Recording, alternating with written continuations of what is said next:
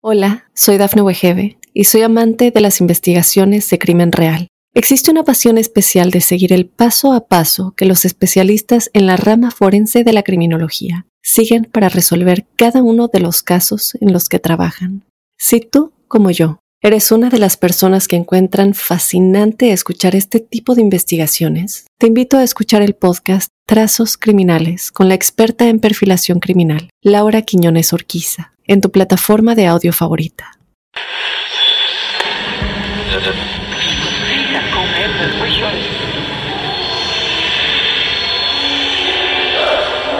Esa casa está maldita. Hay alguien sentado en mi cama. Algo paranormal estaba pasando. El diablo estaba en mi cuerpo, estaba en mi cuerpo.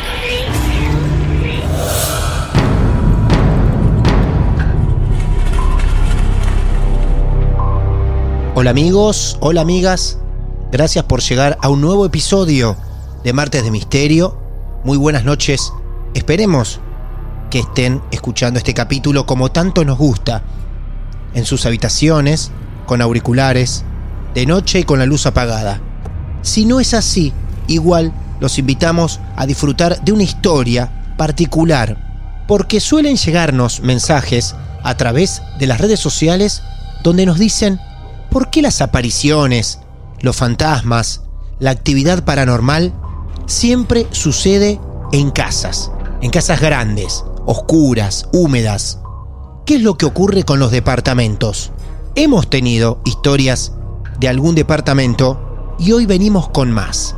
Hoy te vamos a demostrar que también en ambientes muy pequeños se hace insostenible poder vivir con actividad paranormal.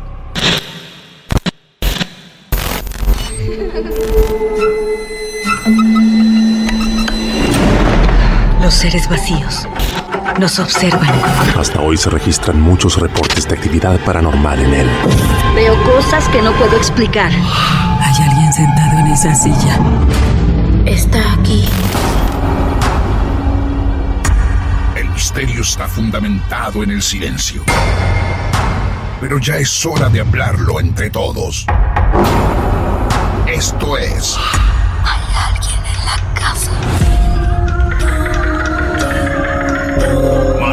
De Misterio.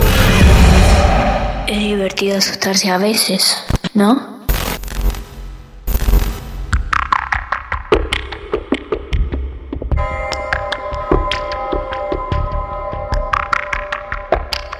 Facundo, buenas noches. Bienvenido a Martes de Misterio. Un placer saludarte. ¿Cómo te va? Hola Martín, buenas noches, ¿cómo estás? La verdad que todo muy bien, me alegra poder estar en tu programa que siempre lo escucho y es una bomba. Bueno, bueno, muchas gracias. Muchas gracias, amigo. Estamos llamando a la provincia de San Luis. ¿Exactamente dónde? ¿Nos podés decir? Estoy en el norte de San Luis, es un pequeño pueblo, se llama Luján, Mirá. se encuentra más o menos unos 120 kilómetros de capital. Y te da date una idea que este pueblo históricamente es conocido como el pueblo de las 72 brujas. Nosotros estamos llamando a Luján, San Luis. ¿El pueblo de qué? De las 72 brujas. De las 72 brujas. Bueno, atención amigos, grandes investigadores y seguidores de Martes de Misterio.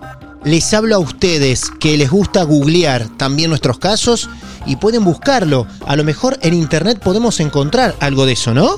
Tal vez, esto es una, más se viene la historia que vos vas conociendo cuando llegas al pueblo. Ajá. Es conocido entre todos los vecinos de acá, de la localidad. Vos hablas de brujas y medio que te miran feo porque siempre es una tía, una abuela, una mamá. Entonces, Claro. por ahí no está muy bueno tocarle mucho el tema, ¿viste? Ah, mirá vos. Rico. Bueno, muy bien. El pueblo de las 72 brujas, ahí estamos. Qué magnífico esto que vamos a hablar, ¿eh? Qué magnífico. Comienza esta historia tuya, amigo, ¿desde cuándo? ¿Cuántos años tenés vos? Yo tengo 26 años, ahora, el, bueno, el próximo mes cumplo 27. Muy bien. Y más o menos mi historia es como empieza de la mano de mi hermano mayor, Jeremías, Sí. que siempre fue muy fanático de la demonología. De chicos, somos muy, muy pequeños. Sí. Siempre éramos de, de leer libros, que hablaran del tema, eh, especialmente hemos hecho cursos, por eso fue tan una avanzada edad pero ya de pequeño siempre fue la, la situación de hacer juegos de copa, de probar, de meternos en eso. Y a mí me pasa una particularidad que no me pasa acá en, en Luján, esta primera historia, me- la primera vez que sucede algo, me sucede en Mendoza, Mendoza. capital, Sí. porque yo me fui a hacer operar en su momento de un quiste de armoides del ojo Ajá. y se alquilamos con mis padres alquilaron un departamento esto es en el año 2008 es decir que aproximadamente si no me equivoco habré tenido 14 años Sí. o sea que ya era alguien grande digamos que comprendía lo que pasaba entendía bastante ese día que es de la operación es una operación sencilla rápida con una anestesia local te lo voy relatando así como para que vamos entrando un Sí. poco del ambiente que me, que me, Por pasó. supuesto, por supuesto. Me acuerdo que voy volviendo al departamento, que tenía el ojo vendado. Digamos, a, a este era un departamento que me acuerdo teníamos escaleras, subimos las escaleras. Estaba mi mamá, mi papá y un muchacho que es el que acompaña siempre, como el empleado de la familia. Y estábamos los tres, no, los cuatro en, en Mendoza. Sí. Ahora llamo al departamento, lo voy a ubicar en el ambiente, vos entrabas, ahí nomás a mano izquierda tenías el baño, mano derecha tenías una, espe- una cocinita pequeña que no, no era dividido, era parte de todo el comedor, tipo cocina-comedor, pero ahí nomás a la entrada tenías a la derecha la cocina que, que hacía tipo dividor, división, un, una barrita pequeña, ahí nomás tenías una un tele, una mesa redonda esa blanca de plástico, un pequeño sofá cama. Lo que hacía de separador eh, de una habitación a otra era un enorme ropero que llegaba al techo y dejaba un pequeño espacio que hacía de puerta, digamos, para la otra para la otra habitación donde estaba la cama de dos plazas. Lo que yo llegué ya medio mareado, ya medio pasando la anestesia, y era anestesia local, o sea que no es que tenés una eh, estás adormecido ni recién des- eh, despertado o despierto de, de la operación, había pasado solo ya una hora, hora y media. Y yo me ubico en la habitación grande, o en la habitación de dos plazas, me acuerdo en la cama, y me siento frente al ropero. Me acuerdo que ese ropero tenía tres, tres espejos, o sea, de las tres puertas divisoras, hacía de tres espejos. Lo recuerdo y lo, lo revivo sinceramente. Me acuerdo Sí. que estaba sentado ahí frente a ese espejo y me estaba viendo, me acuerdo que me veía eh, la venda del ojo, me, me estaba viendo, escuchaba a mi mamá que hablaba con el muchacho que, le, que limpia, me estaban ordenando, estaban eh, acomodando las cosas porque recién llegábamos. Y cuando me, me estaba observando con, de forma casi transmutación empiezo a verme a mí mismo sin ojos. Como si bueno los ojos fuesen dos huecos dos orificios.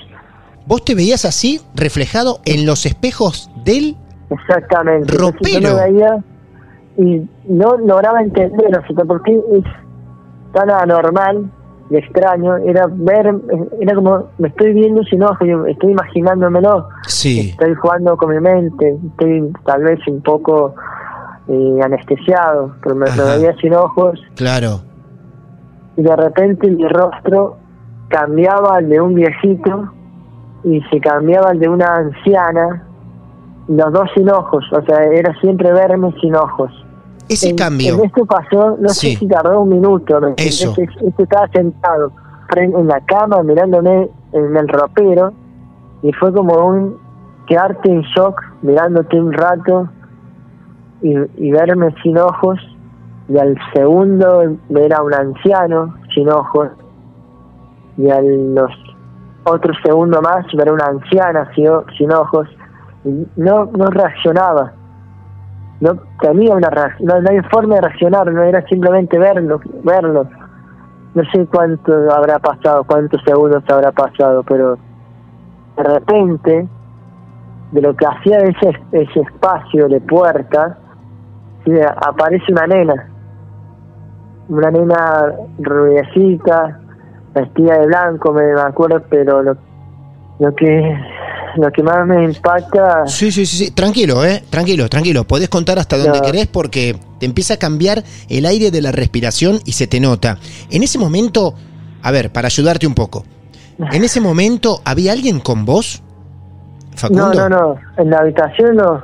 Nadie. Y- Estaba, estaba mi madre y el muchacho, digamos, del otro lado del ropero, ¿me entendés? Y aparece una nena de, de manera muy despacito, entra y, y su mirada es una mirada que no te dice nada, no, una mirada vacía, no, no es que no, no tiene sentido, una mirada, era, es una mirada, vos creo, vos cuando mirás a la persona ves algo, ves, sentís lo que Sí. te puede transmitir. Era, era una, una mirada vacía, hermano. Facundo, yo te quiero preguntar lo siguiente. Perdón que te detenga en el relato, pero Sí. esa nena, vos la ves que entra a tu habitación. Exactamente. Bien. Ingresa, Vos, vos estás sentado en tu cama para repasar todo el momento. Vos estás Sí. sentado en tu cama yo estaba sentado en la cama mirándome al ropero. Mirándote al ropero. veía cómo mi, mi rostro se transmutaba en la imagen. Ok. Estaba viendo y, y fue en ese mismo momento que yo me veía como mi rostro cambiaba de a un anciano sin ojos, Eso. cambiaba a una anciana Sí. sin ojos. Sí. Y, y ahí veo, y se me pone la piel de gallina como en, en ese momento, cómo entra esta nena, vestidita de blanco, no sé si era de época, pero era, un, viste, tipo vestidito delicaditos, Sí. rubiecita. A la nena vos la ves que entra a tu cuarto, no la ves reflejada en el ropero. No, no, no, No. entra. Sea, Entra- de repente aparece Sí. del costado, digamos. de- ¿Pero entra por la puerta de tu cuarto? Claro, entra Bien. por la puerta, o sea, Bien. viene en dirección como si hubiese ingresado al departamento, pasaba al comedor y ingresaba a la pieza, al A tu cuarto. pieza. la- Cuando entra a la pieza, te puedo asegurar que estamos todos con vos ahí. Es una locura. Si cada uno de los que está escuchando está imaginando este momento, es una locura. Porque te vemos a vos con ese reflejo en el espejo del placar y de golpe... aparece una nena. Yo la miro, ella me entra ya sabiendo dónde yo estaba parado, sentado. O sea, como con la mirada fija en mí. Ella entra y te mira a vos. O sea, ella entra ya mirándome. O sea, es como que vos ya sabés dónde está ubicada tal persona y ya entras sabiendo dónde va a estar. No Claro. es que entraste y te miro, Sí, sí, sí. mirada al frente y te busco. Es como que ya estaba, ya sabía que estaba ahí. Sí, ¿cómo era la cara Sí. de ella? Pero preciosa la nena. Era una carita redondita, bien dientes, rosadita. Sí. Era, me acuerdo que era...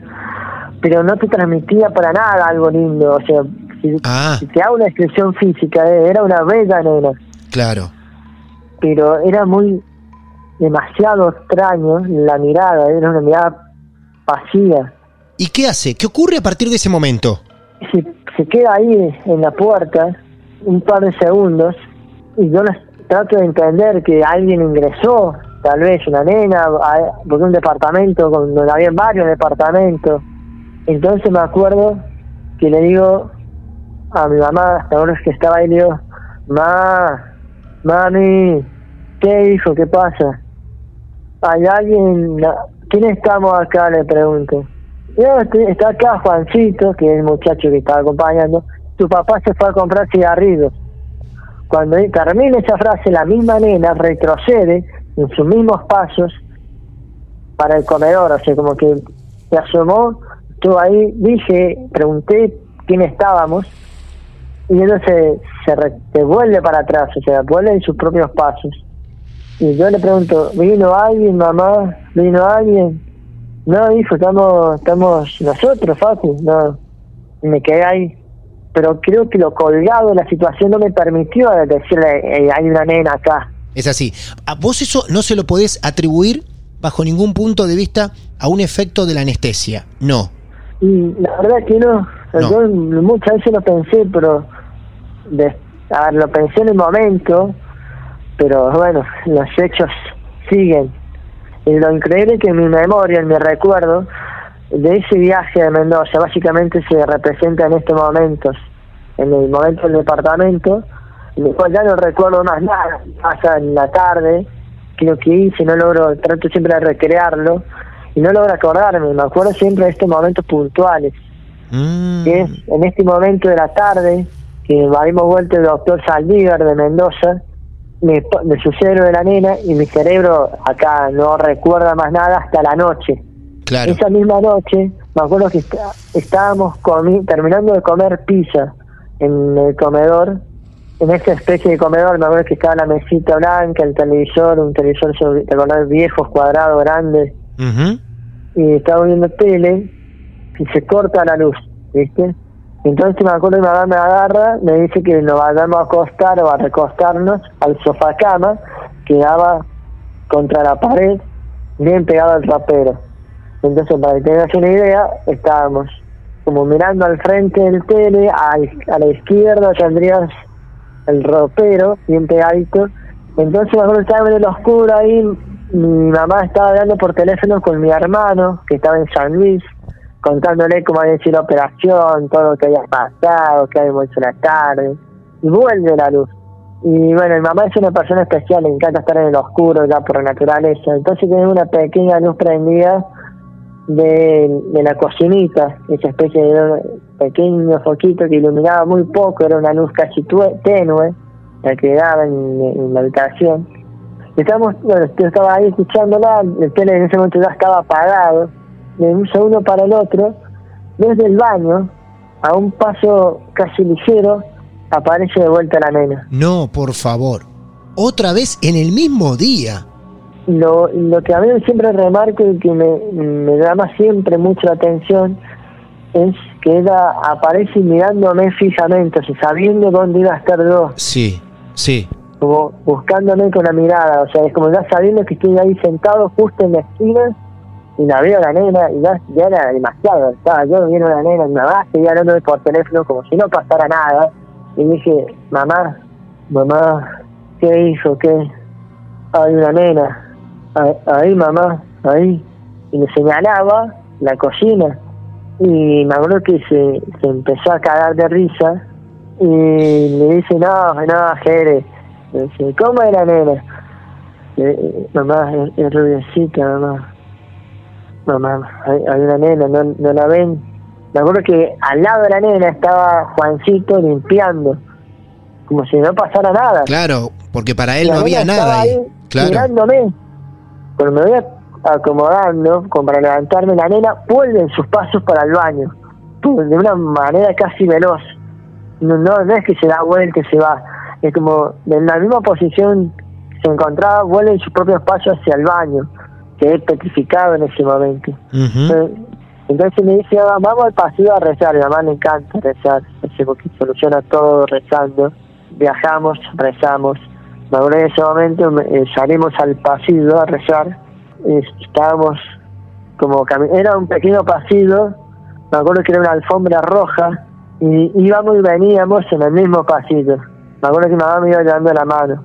Íbamos caminando, y cuando iban en ida y vuelta rezando el Ave María, me acuerdo que a, a mi, a mi lado, a mi, mi mamá estaba en la izquierda y a mi derecha sentía como un suave roce frío, como que me quien te quiere buscar la mano y sentía como me iba rezando, rozando a mi derecha algo frío, frío, pero muy, muy frío. Y yo casi tratando de pispear, sentía que sentía que estaba la nena a mi lado, acompañándome el paso y mirándome.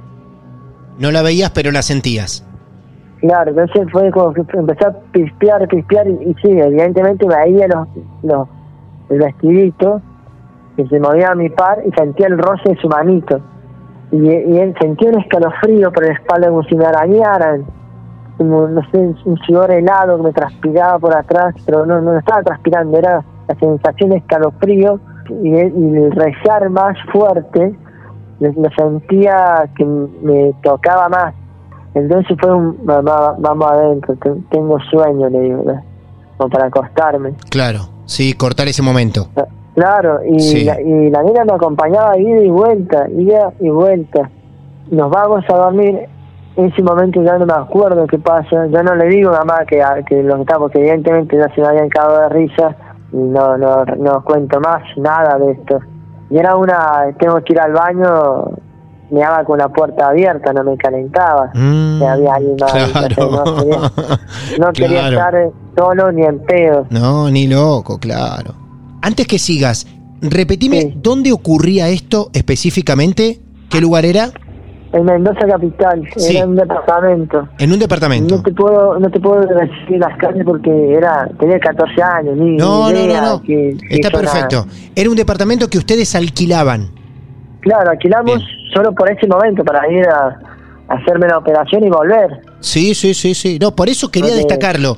Quería destacarlo Sí. esto porque es increíble. No estás hablando de una casa donde ustedes ya vivían y empezaron a pasar cosas de un día para otro, de golpe. Claro. No, que es un departamento Claro. que ustedes alquilaron especialmente por tus días de operación. Bien, Exactamente. Era demasiado.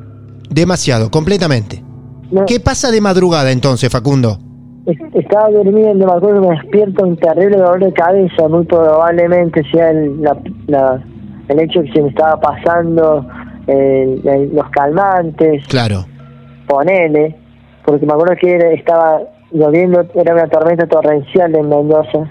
Dormíamos mi papá, mi mamá al medio y yo justo pegado al costado, al lado del ropero. Sí. Me acuerdo que estaba como dándole la espalda al ropero y mirando a mi mamá, o sea, bien de costado, bien al oído, porque la verdad que no entrábamos, éramos tres grandotes, en una cama muy pequeña, de, tres, de dos plazas, y cuando me despierto la veo a la cabecita de la nena, como mirándome desde arriba, Mm. ¿me entendés? Sí, claro. Sí. Abrís los ojos y estaba ella mirándote. Frente a tu cara. Pero es como que de, de costadito iba mirándome de arriba, o sea, yo de reojo la podía ver. Ah. Y lo ilógico es que era una cama bastante alta. Y que yo esté de costado dando la espalda, físicamente me, me sería imposible ver la, cabeza. Y yo la estaba viendo, o sea, lo que me da a entender que es- esa imagen eh, es- estaba flotando, por lo menos, o estaba levitando. Y fue un mamá, Otra mamá, vez. Otra vez, mamá. Mamá, por favor. Claro. Mamá, mamá. Es decir, un huevón de 14 años, ¿no? que un niño un- de Claro. grandote. Mamá, y la verdad que mi vieja se movió, me metió un codazo justo en el ojo que me operaron. Pues nunca fui tan feliz en mi vida que me se despertara. Y ahí es cuando prendió mi papá la luz y ya no estaba más. Y ahí me dormí, al otro día volvimos a la clínica, me revisaron, me hicieron pruebas, estaba todo normal y nos fuimos a San Luis. Y ahí concluye la historia de la nena. No pude tener ninguna explicación, era como un lugar de paso en ese departamento porque era increíble que, que hubiese esa actividad de esa manera. La verdad que algo debería ocurrir, porque aparte a vos no te había pasado nunca en la vida y después no te volvió a pasar. Con la nena no. Claro. Después el otro año eh, me voy a estudiar a Córdoba y alquilamos un departamento que era en ese momento, ¿no? lo estaba alquilando una señora que, bueno, habían mandado a la hermana, que otra señora más grande, hermana mayor, al geriátrico. Sí. Porque, bueno, supuestamente no la podían cuidar, entonces, bueno, la tuvieron que trasladar a un geriátrico, es que querían alquilar el departamento. Ujú. En ese departamento me pasaron varias cosas, y yo vivía solo en el departamento ese.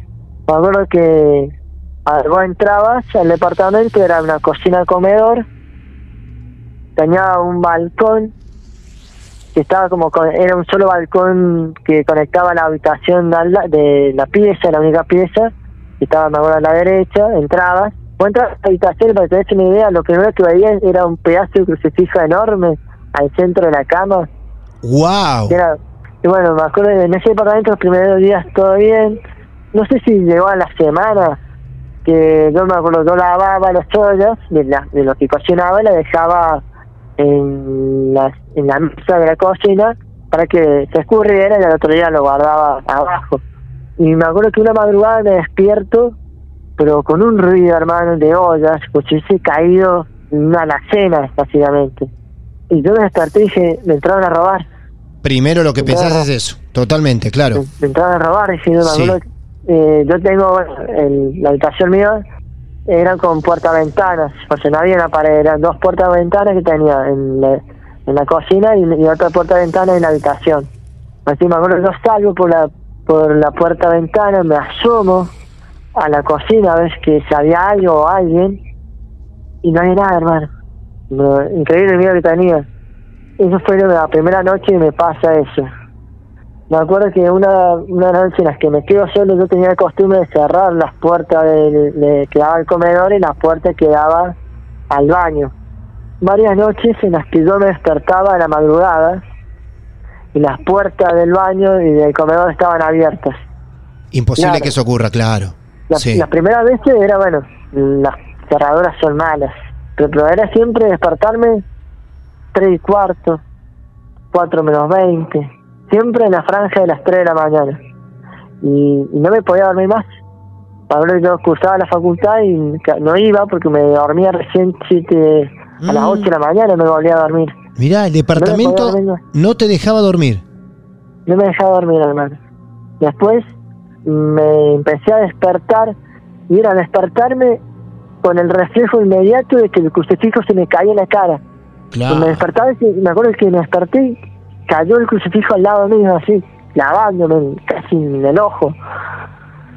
Me que me desperté así con el crucifijo se cayó, las puertas abiertas, pero no es que se abre un poquito, ¿viste? mal cerrada, se abre abierta, bien abierta Abierta, claro. y era un escalofrío, sentía, la, la habitación estaba helada, helada, helada, helada, y me acuerdo que empecé a rezar, a rezar, a rezar, y era como que algo te envolvía.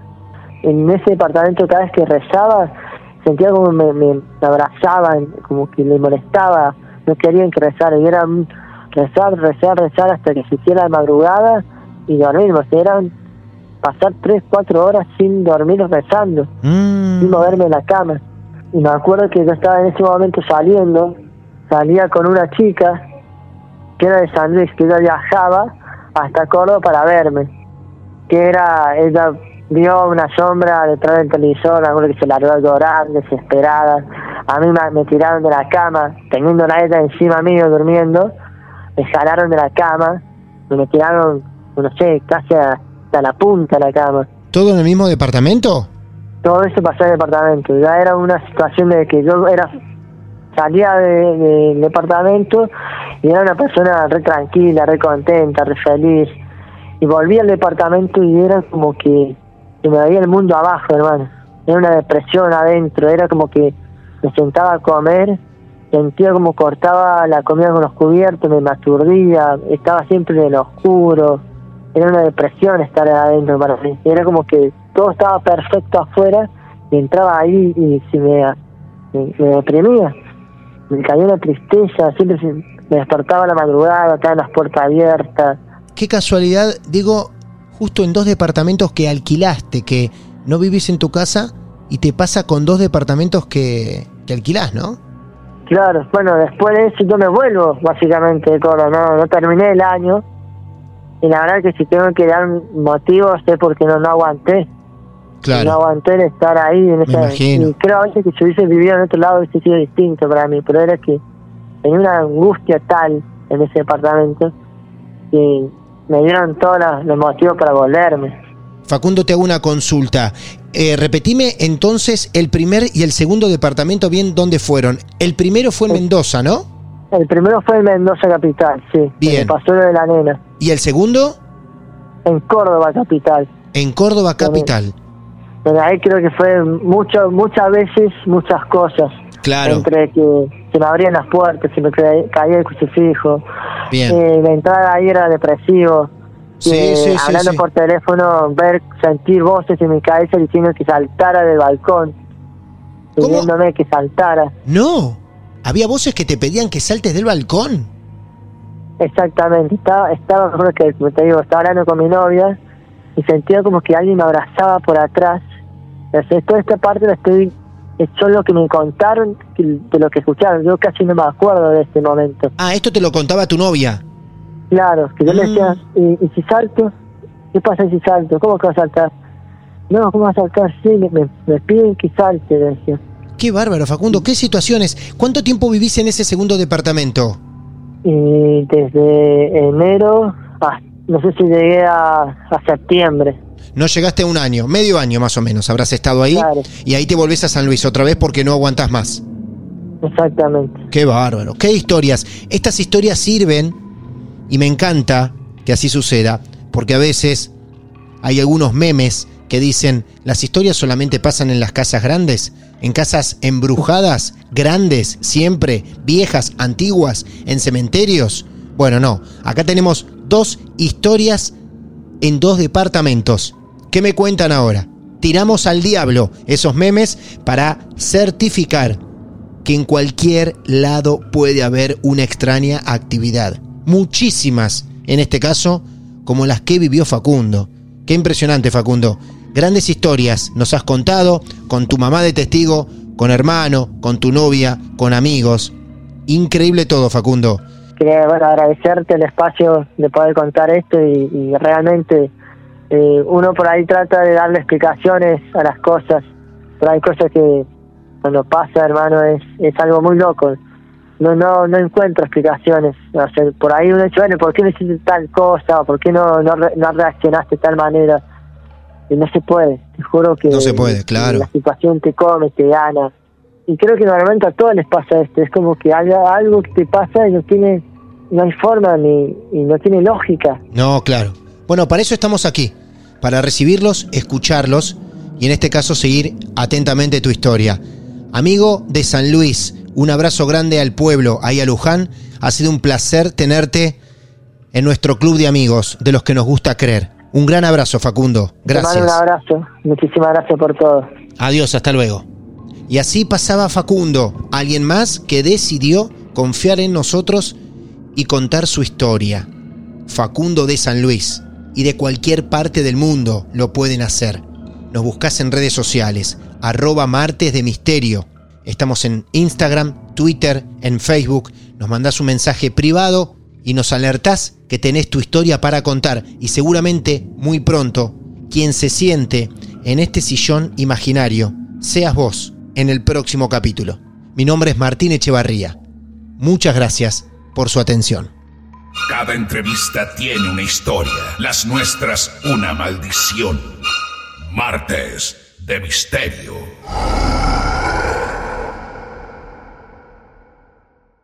Hola, soy Dafne Wegebe y soy amante de las investigaciones de crimen real. Existe una pasión especial de seguir el paso a paso que los especialistas en la rama forense de la criminología siguen para resolver cada uno de los casos en los que trabajan. Si tú, como yo, eres una de las personas que encuentran fascinante escuchar este tipo de investigaciones, te invito a escuchar el podcast Trazos Criminales con la experta en perfilación criminal, Laura Quiñones Orquiza, en tu plataforma de audio favorita.